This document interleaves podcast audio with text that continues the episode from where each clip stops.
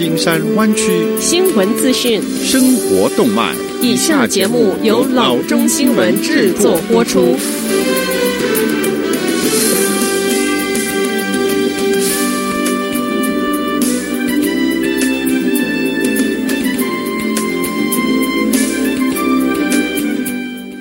各位听众，大家好，欢迎来到老中广播电台的节目，我是君君。我们首先来关注今天的旧金山湾区地方消息。今夏的加州野火已经严重到连隔了三个州的距离，Kansas 的西北部也能够看到野火飘来的烟，而且受到影响。Dodge 市国家气象局预报员称，在高压系统向密西西比河谷移动，并可能进入东南部某一些州之前，预计烟雾会在九月初的大部分时间中徘徊在 Kansas 的头上。他说，有很多烟。在飘往东边，我们已经出现了一些非常明亮的红色日出和日落。头顶上大气层中的浓烟也让天空看起来呈现灰色。不过，Kansas 的烟也不全然得怪加州，Colorado 州最近发生的野火也是帮凶之一。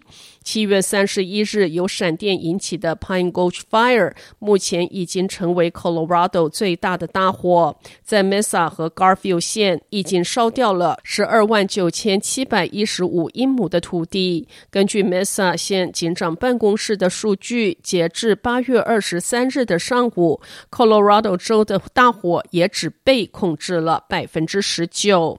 不过，加州确实是祸首。预报员说，北加州的那那些大火的确是制造了大部分飘到 Kansas 的烟雾。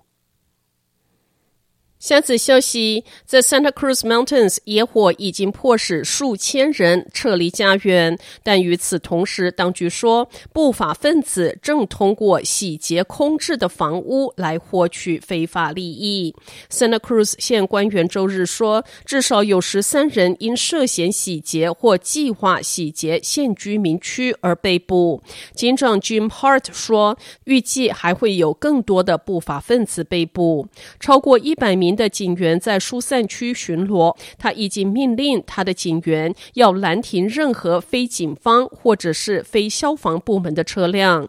在与县地区检察官 Jeffrey Russell 举行的新闻发布会上，Hart 说。我对进入我们社区，从那些被疏散并且受到伤害和创伤的人那儿偷东西，我无可忍受。警官 Clark 说，周日在疏散区一次交通拦停中，五人被捕，警方在他们的车中发现窃取的财物。一些逮捕行动来自社区的举报，其中有拒绝撤离的居民的举报，也有在家中安装摄像头发现可疑活动的居民的举报。在索诺玛县，巨大的火灾正在肆虐，但警方说洗劫不是大问题。警长办公室发言人说，一名涉嫌闯入无人居住房屋的人被逮捕，警方正在火区二十四小时巡逻，以防洗劫者。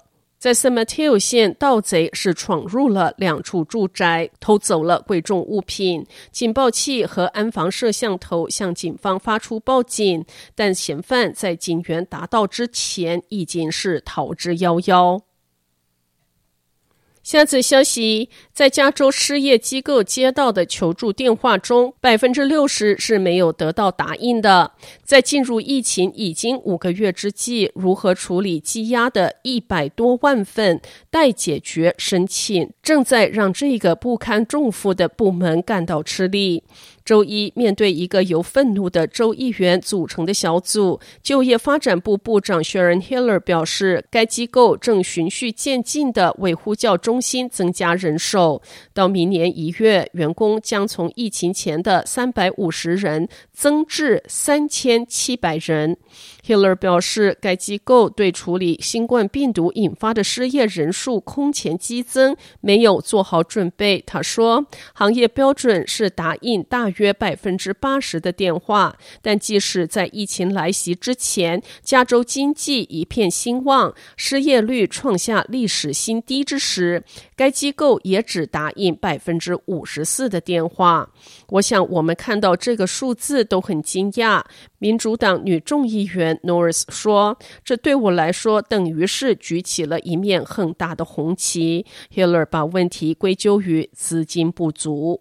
自三月份以来，加州已经处理了一千零六十多万份的失业申请，支付了六百七十一亿元的福利金。Hiller 周一说，这一些申请涉及大约六百万人。他告诉议员，截至上周，加州还有超过一百万份的申请尚未处理。今年四月，在该机构每周接到约一千四百万个电话之时，答应电话的比率仅为百分之二。现在，该机构每周是接大约六百七十万个电话，应答率稍微进步，达到百分之四十。我们每个月都在进步，Hillier 说：“我对此非常高兴。”他表示，下个月将有改进，其中包括与总部 San Francisco 的 DocuSign 合作。让人们以电子方式提交就业资料。他希望这种方式将加快处理进程。下则消息：越来越多的大学生放弃重新开放校园的计划，决定今年秋季继续线上上课。但由此也引发了一个问题：他们和学生之间在学费的问题上产生了冲突。学生说他们应该得到学费的折扣，而学校则坚称远程的学习值得全部的费用。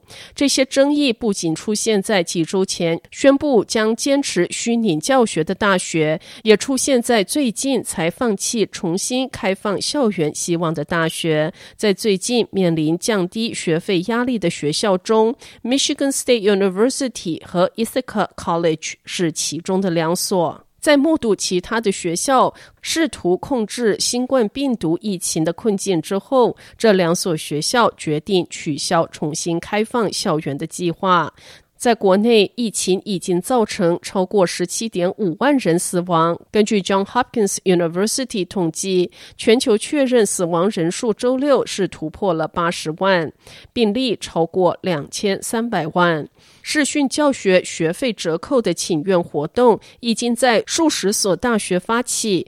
主张降低学费的学生说，网络课程无法提供他们在校园学习的相同体验。他们说，视频讲座既生硬又笨拙，并且无法与教授或者是同学进行个人的互动。对此，许多学校回应说，线上课程自春季以来已经得到提升。与此同时，部分学校降价百分之十或更多，但是许多学校是坚持学费价格不变。好的，以上就是生活资讯。我们接下来关注一下天气概况。今天晚上湾区各地最低的气温是五十六度到五十八度之间。明天最高的气温是六十九度到八十八度之间。好的，以上就是生活资讯以及天气概况。新闻来源来自 triple w dot news for chinese dot com 老中新闻网。好的，我们休息一下，马上回到节目来。